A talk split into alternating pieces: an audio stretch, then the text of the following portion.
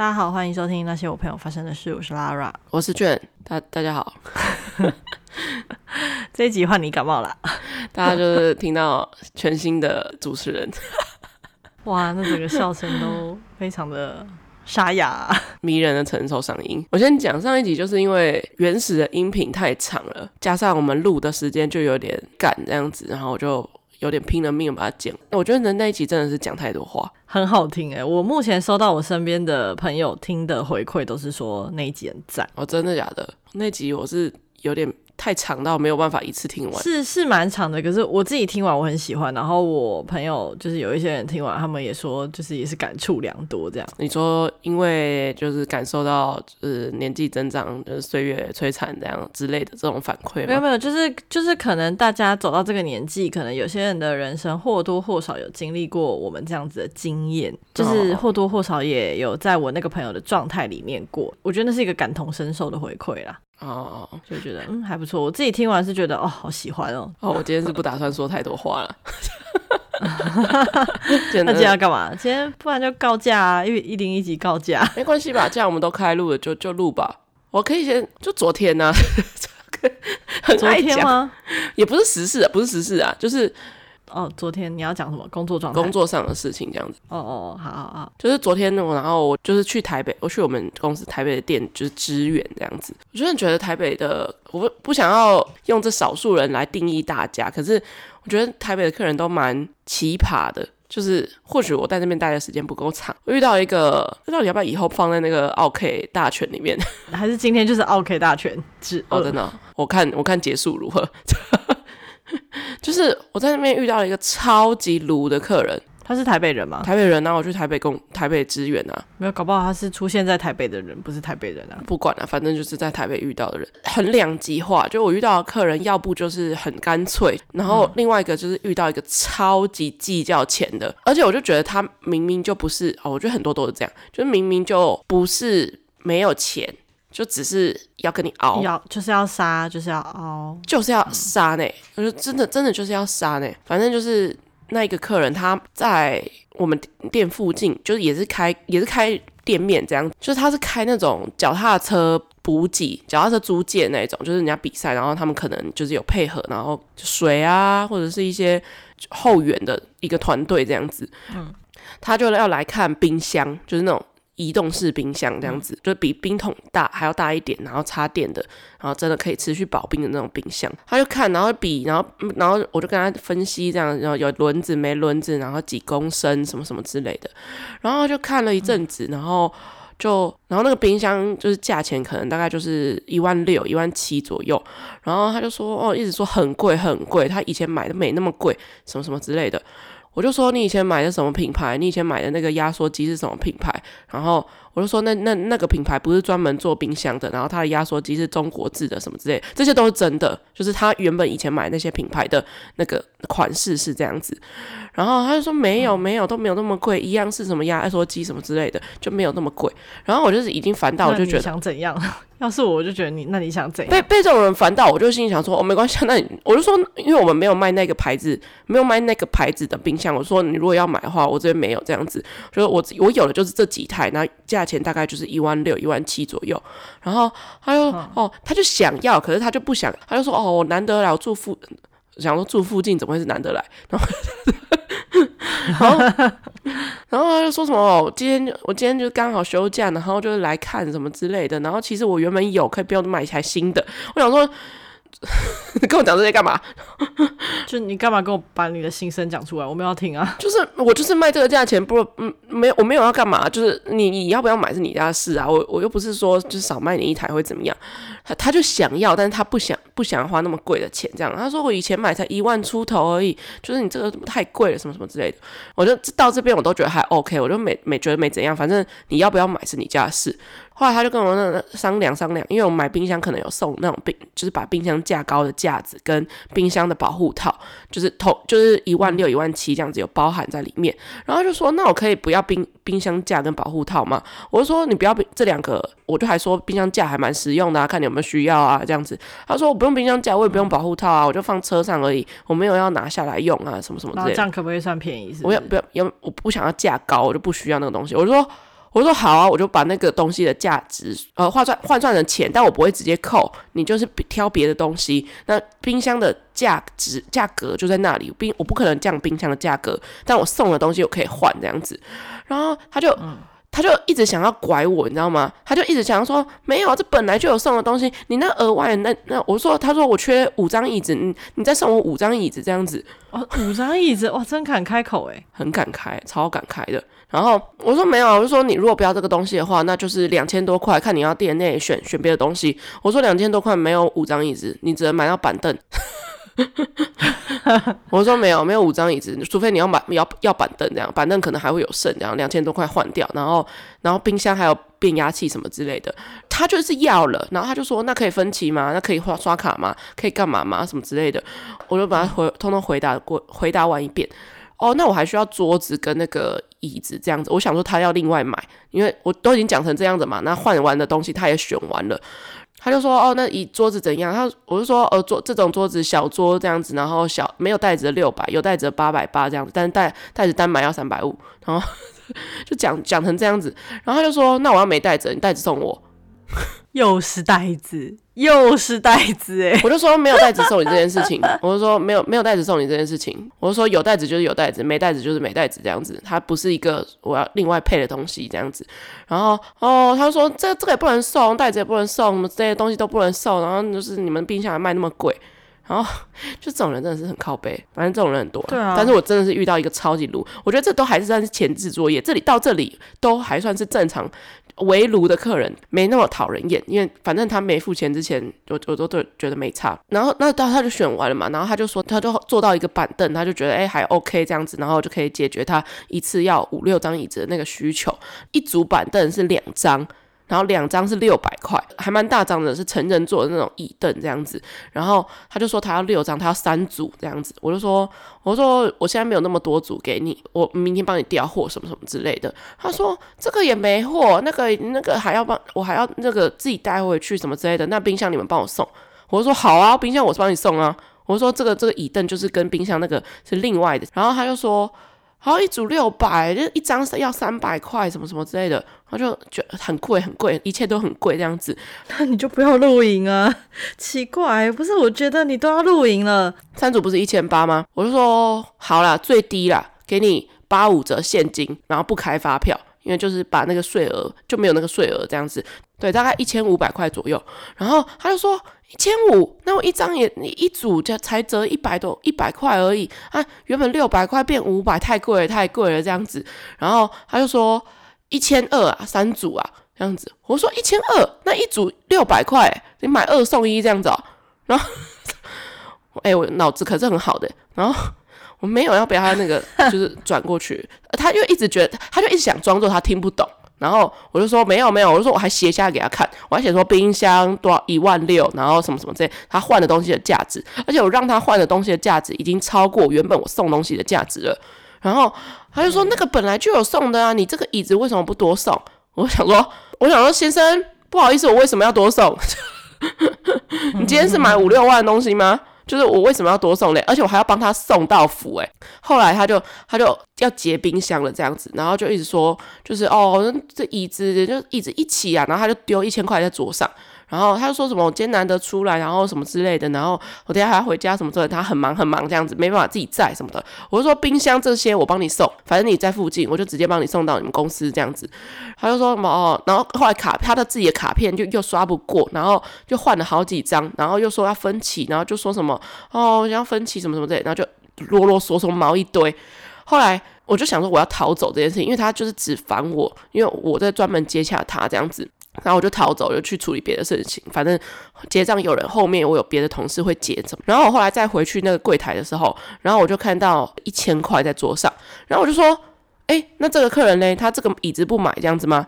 然后他就说：“他就丢钱丢了，人就走了。”我就说：“什么意思？就是一千块他要三组椅子这样子。”我说：“一千块三组椅子，那一组椅子六百块，然后 他要一千块买一千八。”我说没有没有没有，我就说我我不给他这样做，反正最低最低我就是八五折，哪有人一千块要三组的？对啊，很夸张哎。对，然后那个他就丢一千块，就是我就说一千至少也要一千五，我才能够帮他结。我说没有没有那五百没没没有结这件事情，要不然的话，要不然他就不要那么多组。然后因为我们就是刚好有那个物流车要来，然后。我就说，因为要答应我帮他送冰箱嘛，就是附近而已。然后我就说，我就叫那个物流车那个弟弟，然后我就说，你这一千块还去还给那个先生，跟他说我们没有货，这个一千块是他忘记带走了，不要讲到任何就是跟，你我就是跟跟那个物流车弟弟说，他如果跟你说那个小姐怎么没有帮他拿椅子过来，你就说呃你不知道。后来我想说这件事情就这样结束了，冰箱也帮他送了，送送他的东西已经超过那个价值了，这样子就一切都就是嗯 settle down 这样子。后来他又打再打电话过来，然后就然后是我同事接到，然后他就说什么哦，那个某某某先生找你这样子，他就我跟我讲，我就说找，他说刚刚他打电话来，他找你，我说找我干嘛？他说你椅子怎么没有，就是一起帮他送什么之类。我说椅子第一个我椅子没货，第二个他那个钱我没办法帮他算。他就说那你回他，我说我不要回他，我说这种人我不要回他，我说他要买他就自己会买，而且他自己也知道那个价钱不合理，但是他要硬就是硬要凹，他想要装听不懂，没有听不懂这件事情。然后，反正我就已经跟他讲好，三组椅子最低一千五，就这样子，没有别的了。但是我就跟我同事说，你们就当天晚上下班之前要打电话给他。我说我不想打，是因为我打了他就会烦我，说我什么答应他了，什么什么之类的。我说要换个人打，这样子不是不是我推脱这件事情。后来下班的时候，然后就有人打电话给那个给那那位先生，然后然后那个同事也是被烦到。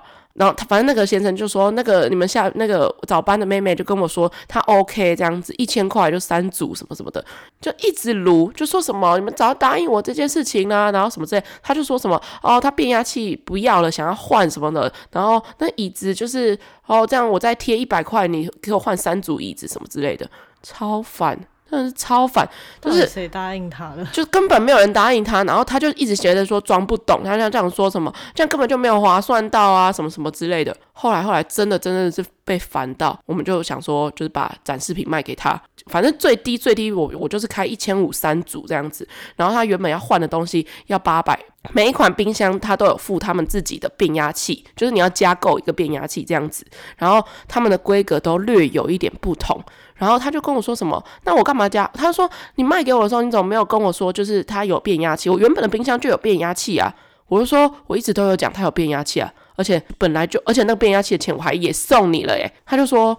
那我那我不要那个变压器，我要换成别的东西，因为我原本的冰箱就有变压器。我就说好啊，可以啊，但是你要确定好你的冰箱的变压器跟这个你新买的这一台变压器的规格是一样的哦，要不然的话就发生什么事情，我们这边没有办法没有办法负责这样子，因为它本身就不是同一个品牌的东西。那如果就是可能安培数或者是什么之类的有差的话，我这我这点我没有办法保证到底可不可以共用。我说我你你来问我，我一定建议你都是买原厂的变压器这样子。然后他就说，嗯，可是我看它上面的那个规格就都一样。我说你 OK，我觉得 OK。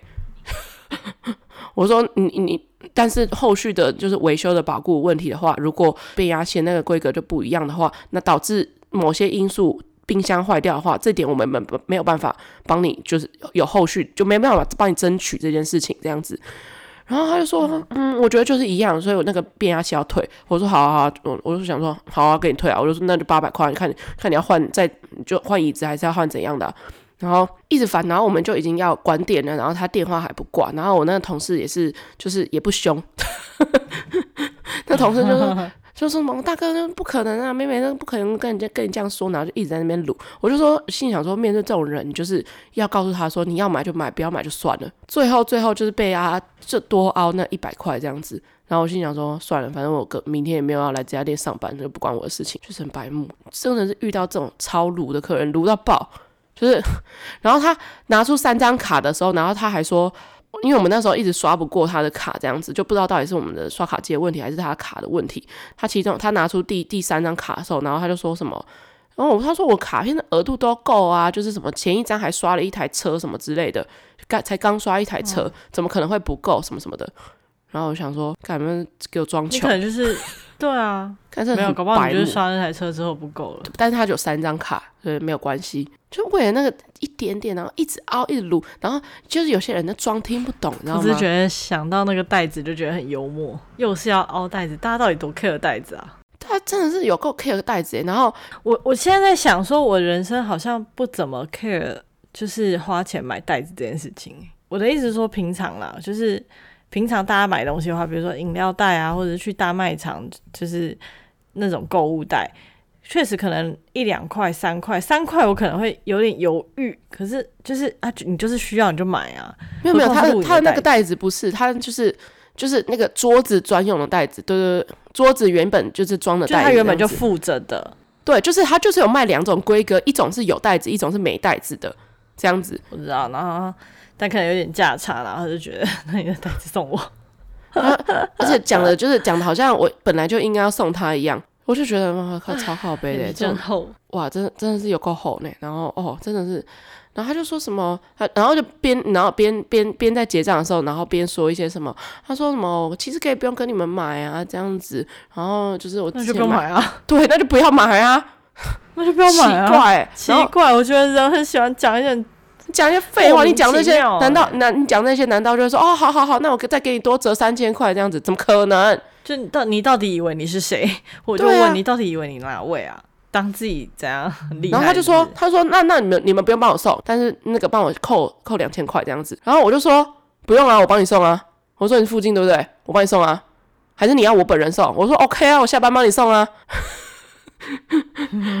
他说嗯，不用了，不用麻烦了啊，这样子。我说没关系，我待会那个物流弟弟会帮你送那样子。我说你不是住附近而已，OK 了，OK 了。妈，我真的很受不了买东西不干脆的人呢，因为我觉得你稍微讲价，我觉得 OK，但是价钱都写得清清楚楚的那种店，然后要跟你凹一点凹一点这样子，然后就真的超不爽的。就 是你当这里是菜市场啊？不是，我会觉得为什么这些人愿意花时间凹一点凹一点呢？因为我觉得当然大家都会想要杀价。不是，我觉得大家都会想要杀价跟拿折扣，就大家谁花少一点的钱不会开心。可是我觉得，重点是你杀价，我可以接受杀价这个行为。可是你杀价的过程，就有些人真的太耗耗时间了，耗到我就觉得你你又不是差三千块，要有一个节制吧。你今天价差又不是差三千，差五千，你差三千差五千，你在那边凹，我觉得我觉得哦好，就确实是有点差蛮多的，但是。就像你讲的，就是小东西，而且我觉得，如果你真的有需要，人家不给啥，你就放弃嘛。而且我觉得这些都是有牌价的东西，到底在执着什么？我真的不懂。而且露营用品、露营用品的东西，说实在的便宜，你真的敢用吗？我就跟他说，我就说，我说大哥，就是八五折不开发票，已经是我们最低最低的限度了。连我们自己员工买都没有这个价钱，又是这种电器的，它本身成本就比较高的东西，更更不可能。我说你就算跟厂商他们自己买，也不可能，我们进价也不可能是这个价钱。那变成说我自己要再倒贴给你吗？不，不可能啊！然后说我今天就是难得从新竹来上班这样子，就是你不要为难我啦，之类。从早卢到晚，就是这种，这不懂这种人的心态到底是什么？就是他，他要就是，然后这些人真的是很靠北，他就他就是明明不需要，但他就是要你送东西，超讨厌这种人。然后看到柜台旁边，然后他就说：“那不然你那个送我，不然送我一排瓦斯罐，然后要不然送我一排什么之类的。”我就说：“你有用吗？你又没有露营，就是我就说你你又不是你又不是露营的，你们不是坐脚踏车补给的吗？”我说你又有有用，然后我送你，你才有意义，不然你今天我送你这一两个东西，你根本不会用到啊。然后他就说，嗯，那椅子好了，椅子送我。然后 我想说，昨天的喉咙状态就比这个更严重，就是因为被他害的，就一直跟他讲了一整天的话，商量这些东西有的没的。对，然后我真的昨天遇到真的，我不知道到底是不是刚刚好遇到的都是极端值，然后后来遇到了一个，也就是也是。很很阔气的人，这个好啊好啊，就是帮我拿帮我拿，这样什么都帮我拿帮我拿，这种人多好，这种人才会愿意给啊！你那边鸡巴半天的，真的是很靠背，连一点东西都不想给。嗯、今天的故事还行吧？还行还行，不错，就是日常鬼故事，好像没有什么话好讲，好累，一直在加班。我已经连续两天计划，就是下班后要去运动，然后连续两天都没有达成。我加班只要超过七点半就就不会去运动了，就觉得就是要回家。就是我就难得就今天是休假，然后连续上了六天还七天半，然后我就想说，那要赶快赶快录音，因为。就是上次那个状况，上次我们是在我非非假日的状态下录音，所以我变成要在非假日的状态下剪完，导致我让我更痛苦，所以我就是晚上要剪，早上起床也要剪这样子。那上一集有点长啦，可能可能就导导致感冒，牵扯很多，爱牵拖。然后我想说，我今天就是一整天，我就是要待在家里，就躺着，然后睡觉什么之类的。然后我早上很赞诶，十一点多的时候，然后我就听到。我家狗在吠叫，然后它就一直在狂吠，觉得不妙。就我爸妈他们回来啊，我爸妈他们今天刚好休假，不妙，就回来，然后一回来就是，然后，我妈就会冲上二楼，然后就说什么要不要起床，要不要去吃饭？所以就是 你就又出门了吗？对，哇，你也是蛮孝顺的呢。然后我想说难得啊，不然就是你知道爸妈难得回来，也不是难得，他们每个礼拜都回来。但是我就啊想说。啊，反正就是可以，就是蹭一顿饭吃，好像也 OK，蹭一顿好一点的饭吃。我刚刚就想说，就是蹭蹭一顿饭吃，爸妈会付钱。对，然后反正那我就我就只要你知道，就是空无一空无一身的去，然后就是陪爸妈再逛个街，然后吃个饭之类的，好像就可以，然后就跟着去了。然后殊不知，就是我在回程的路上，就是整个超累，而且我又不想要让我爸妈知道我感冒很严重这件事情。他们听不出来吗？听得出来，听得出来啊！其实爸终于听出来了？很不爱讲话，他就说什么那有很严重，有没有吃药什么之类的。然后我就说还好，快好了。然后这个状态，然后说快好了。他就说你那个状态就不像是快好的样子啊。然后说你要你你要去拿药什么之类的。我说我没有空啊，他没有没有休假，没有空拿药。好悲伤哦，好悲伤。我说我就今天休假这样子，然后我就说不用了，不用了。我说不用吃药啊，吃药就是我怕下一次感冒的那个，就反正就感冒嘛，就这样嘛，又没有发高烧。对啊，我感冒，我感冒，除非发烧或是有呕吐、拉肚子，不然我不会去看医生、欸。就是我，我是秉持着，就是它会自然好。我也是，它会自然好的一个。对对对。然后我就想说不用了，这样，然后但是吃了一顿好饭，这样。因为我那今天就想说，我就睡到中午，然后下我原本的计划就是，我中午吃完饭，然后看个剧什么之类的，然后下午三点就可以开始睡午觉，然后晚上起来就录音，就不会太晚，就一切就 perfect，就没想到呃杀出一个程咬金。总之就这样，今天的下日下一次休假就是就是我生日，又要再隔个六七天，究竟我不会生日的那那一天倒下，我们就。再看，应该是不会。不过我这次感冒，我也是那个喉咙莫名的很干，我不知道是不是跟天气变化有关系。最近几天就是很热，我不知道我可能、我以前可能可以讲两节课再喝水，我现在就是半节课我就已经觉得就是我要往生了。这样，我就跟我同事说，就是我真的觉得当老师就是讲话这件事情真的是一个职业伤害。哎，我今天下课的时候我还跟他说，好想做不用讲话的工作。有没有那种工作？有吧，有吧，有吧。要聊剧吗？我想一下，最近都看了些什么？最近有那个、啊、模仿犯啊，但是我没有看完，就是对我还有后面一些没看完，然后我就忍不住先看 YouTube 那种，就是四十分钟讲解完全部的这样。我们今天录短一点好了，因为我好累哦。大家 OK 吧？今天短一点，短一点 OK 吧？今天这个状态，你们还想要听长一点？我才觉得。就是很不好意思哎，我们身体微恙哎，对不对？一零一集就蛮蛮样的，废一点这样。好，我先讲一下我对他的那个意见。反正就是，我就是偶然在滑那个 social media 的时候，就发现就是哦，好像最近有一部新的台剧。然后因为我就是对台剧就还好，而且我就觉得它跟之前另外一部的名字很像哎，那部好像有张孝全，就是也是三个字，然后啊。忘记了哦，醉梦者，醉梦者哦，醉梦者很久了耶。我想到的是醉梦者，就是三个字，他的模仿范就，然后我想到的是醉梦者，我就觉得名字风格很像，然后都三个字，然后我以为是重播的剧，嗯，就是我本来还没有仔细去想，我想说哦是重播嘛，就本来没有想要看，可是因为他在第一名，我想说。然后集数也不多，想说好集数不多，我现在都会看集数不多，我就会给他一个机会，十集以内我都会给机会。然后哦好，这些十集以内大概一点五倍速，一天就可以看完了。然后说好好好，然后我大概才看第一集吧。诚实说，它里面有一个我非常不喜欢的元素，可是是我个人观感，就是我非常讨厌面具这个素材哦。但是就是因为我觉得他就刻意的啊，对，可是。我很不喜欢面具这个素材，所以像我纸房子也看很慢，在他们换上其他面具之前，第一版的那个面具我也第一季我看也很慢，因为我觉得那种就是那种似人似人非人的那种恐怖的感觉吧，就是那恐怖谷效应啊，就当你有一个物体，它就是就是像人像到一个境界的时候，你就会开始觉得这个东西恐怖，就是就像小丑一样。嗯，然后反正就是我不是很喜欢。然后呃，素材的话，面具我本身不是很喜欢，就是这个我觉得会让我觉得有一点点可怕。这样，可是我觉得里面面具的成分很少，欸，哎，是没错。但有面具的时候，我都会我画面都会闪掉。这样，然后、哦、呃，如果讲剧情的话，我觉得嗯，就还好，三个字就还好。但是。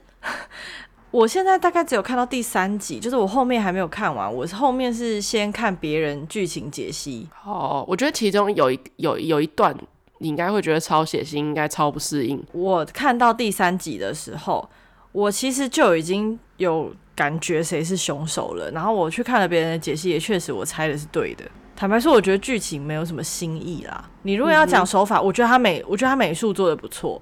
然后，嗯嗯嗯，剧、呃、情上面来讲的话，就是演员那个有一些人演技很好，我觉得像那个阿西那个阿公，他就演得很好。哦，他一直都就是演得很好啊，不管哪一部剧都、啊、都演很好。对啊，是没错。只是我很喜欢那个他的孙女被载到他面前的那一 part，我觉得那个真的是超变态，呵呵就是故意让你有一种你就是给你一线生机，然后剥夺他的那种。感觉，然后可是剧情来讲的话，我会觉得好像，呃，他想要塑造一个连环杀手的一个形象，可是我觉得对我来讲，我就觉得那不够狠。可能看过《Voice 》就觉得，我觉得韩剧里面有很多的那个拍那种就是连环杀人犯那种恐怖效应是，就是会让人更毛的。我觉得后面有就是有一个人的死法，我觉得我觉得够哦，真的吗？对，但是我觉得如果你看到那一段话，你会觉得非常。就是不舒服，因为我看到那一段的时候，我都觉得有点不太舒服。好，就是先听吗？因为我没有，嗯，我已经知道凶手是谁了。好，哎、欸，接下来都会爆雷，刚前面都没有爆到啊，但应该还好。所以接下来是模仿犯的爆雷。我我觉得我对于这部剧，我没有要把它批评的一文不值，因为我本身没有到非常的喜欢台剧这件事情。就是我觉得第一个台剧最让我不不喜欢的就是永远都是那一群人在演，永远就是。林心如，然后就是阿西，然后就是吴康仁，就都是他，柯佳燕都是这个组合，让我觉得很，就不管你是爱情的小品，或者是那种犯罪悬疑的，都是那一群人在演。不知道是不是因为就是崇洋媚外的关系，所以会我会觉得韩剧还好，可是却觉得台剧都在同一群人在演。我也不知道到底是不是因为这个原因。再来就是它是改编自日本的小说，虽然我没有看过那本那本小说，但是我觉得它。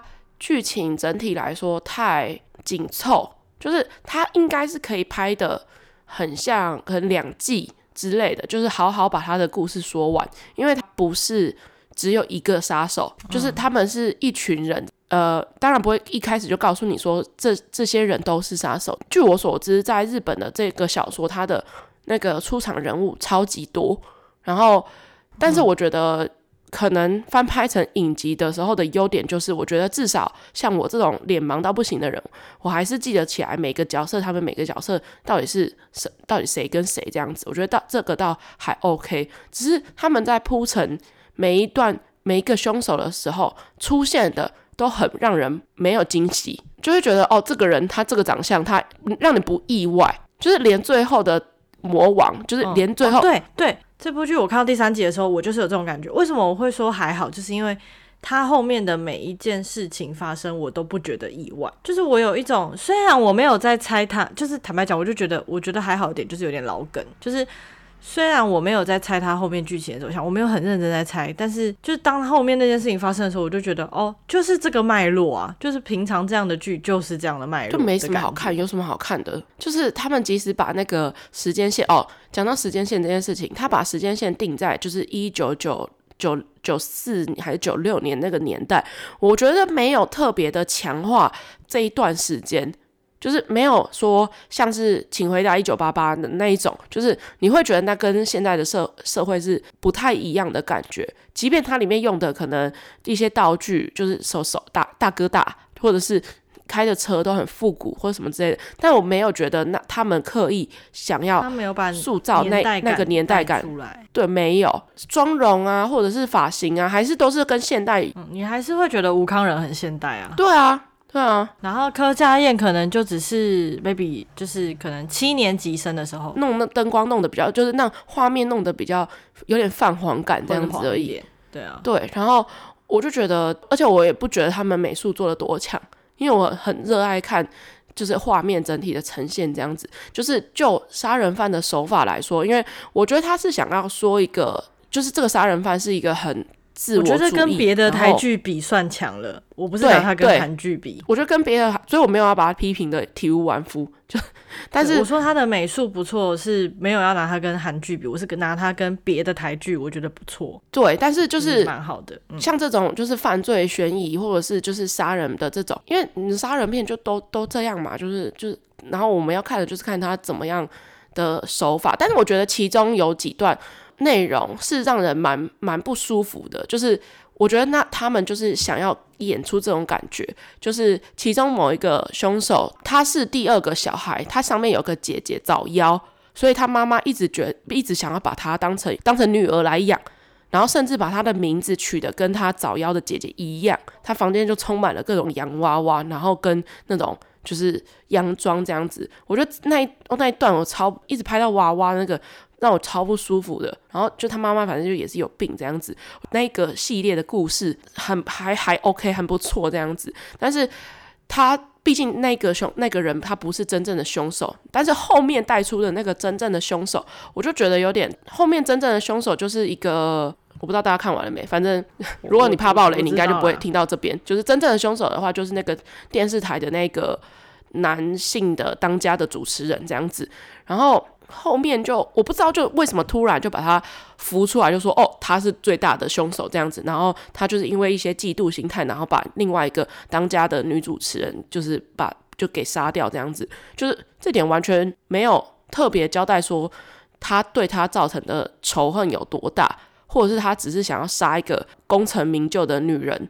然后来就是增加自己的自信心，这点没有，我就觉得他只是单纯就是哦，可能他以前在他是他的下属，然后他以前觉得他工作能力不强，所以他就觉得被羞辱到，然后就就是要杀他。我就觉得这个动机很很薄弱，很弱，就是超薄弱。嗯、然后因为这个事情，然后把这个男的带出来说他是最大的主谋，我就觉得有点太弱了。我还不我还觉得前面那些。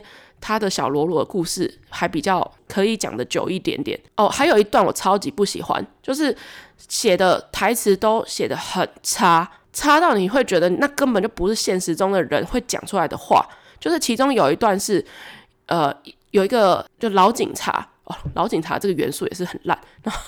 老警察就二三十年的，康演的那个角色，庹宗华，他就是他女儿被绑架，他就跟他女儿想关系不好，就但 他很老套，他跟他女儿关系不好，然后他女儿就被凶手绑架，然后凶手就在就是电视台 call in 的时候就，就他就直接喊话说，如果你想要救你女儿的话，你就。来求我啊！就是来，就是在电视上，就是求大家说你什么之类的。谁叫你要把女儿小时候把女儿忘记在公园啊，或什么之类的？作为一个父亲，他就非常的慌张这样子，然后他就是有点不知所措，然后就到处就是那像疯狗一样到处去那种夜店，去他女儿常出现的夜店，就是呃有点闹事。反正他后来就被夜店赶出来，吴康仁就坐在路边跟他，然后就跟他小聊一下天。这时候外面就开始下雨。然后吴康仁就问他说：“你你你要回家吗？”我那时候就心里想说，如果他要写出一些什么，就是啊、呃，我哪里算我的家？我回到家又没人，那里是我跟我女儿就是从小生活的地方。然后写一些跟女儿有关的回忆之类的话，我真的会生气。结果没想到他还真的给我这样写，我超生气。那段我真的超生气的，就是你让人家就是就是这样子。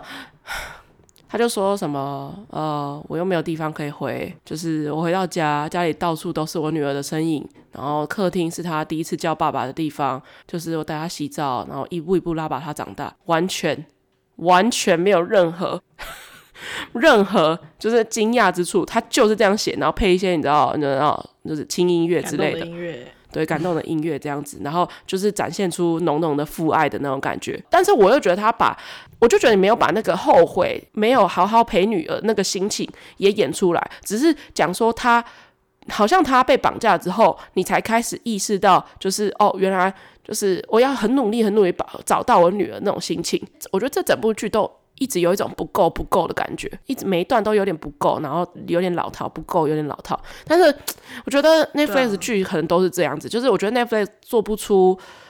啊、呃，他很难很难做出或者九十五分以上的好剧，个都大概就是七十八十分的剧很多。黑暗荣耀啊，对，九十五以上的很少很少，就真的久久才会出一片。嗯、我觉得大家对于模仿犯呼呼声那么高，第一个当然是因为它是台剧的关系。以台剧来说，我觉得有些这种的作品 OK 啦，就就就是比其他的台剧强没错，但是。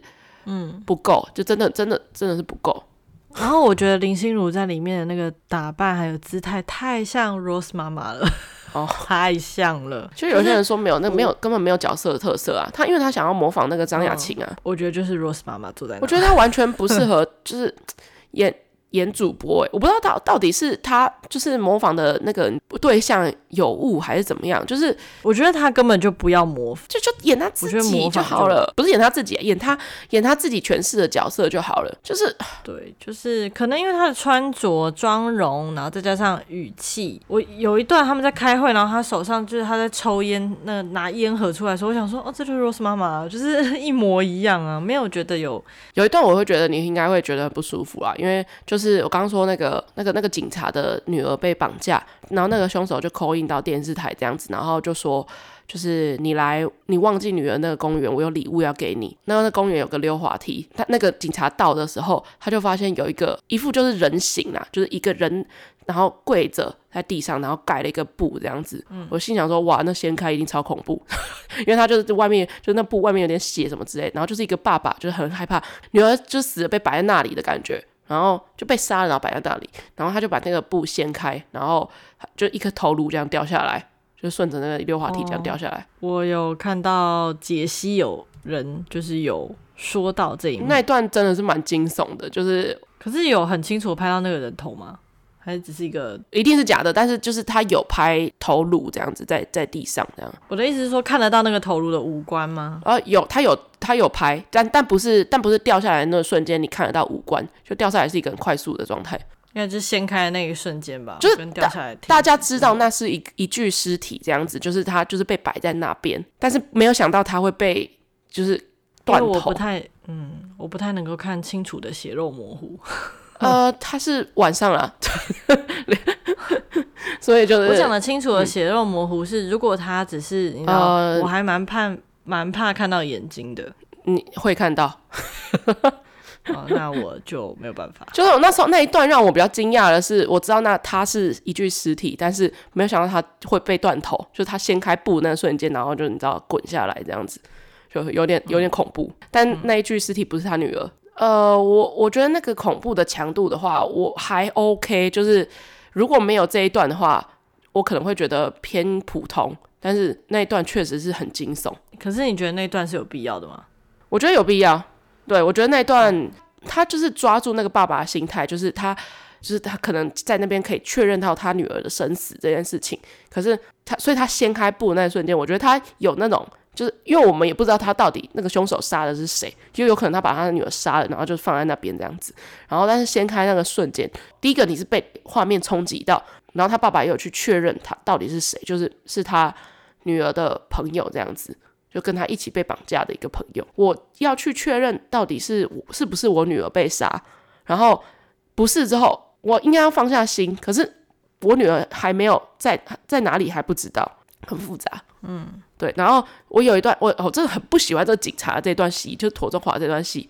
然后他后面我也很不喜欢，然后他就做了很几十年的警察，然后他就他就是要私自去找这个凶手去，就是杀了他这样子。就是这一段就是很复古啊，就是很很传统。然后就然后带把枪，然后就是想想要跟人家火拼之类的，不走一些正规或者是对啊，就是 OK，我可以理解他为什么会那么。就是在排行榜蛮前面的这样这样子，但是我觉得应该也蛮快会被刷下来。就是，嗯，我觉得能够能够让他现在在排名前面的是，呃，他的内容还算是比较惊悚一点，就是还是有一些惊悚的点可以看，所以他目前还在排名的前面。但是我觉得很多的内容需要再强化，但是我可能是因为他。呃是翻拍日本的小说，所以我觉得可能如果是自台湾自己原创的剧本的话，应该会更差。嗯哼，对，所以可能可能是因为这样还 OK 啊，但就是台湾影视加油。好啦，今天就这样吧。好简短啊，今天一百零一集，大家应该会这集应该会短一点啊。微恙，微恙，身体不舒服，身体保养。对对对对。好，如果大家喜欢我们节目的话，可以在 s o u n、Spotify、Apple Podcast、Google Podcast 跟 KKBox 还有 Mr. Box 都可以，或者是传讯告诉我们最近有什么好看的剧，或是你也看了《模仿犯》，然后你也有一些心得想要讲，或者是不是很认同的话的话，欢迎来 IG 跟我说。就是我需要我我每次看剧都很需要有些人跟我一起同仇敌忾。好，我们的 IG 账号是 at what happened to my friends 一个底线，或是你用中文搜寻那些我朋友发生的事。哦，今天一整集就是声音不是很 OK，就是字体声音不是很 OK，就谢谢大家还听到愿意听到最后面，相信我们下一集就会我本人啊，声音应该会回归吧。好哦，大家就下礼拜见喽，大家拜拜，拜拜。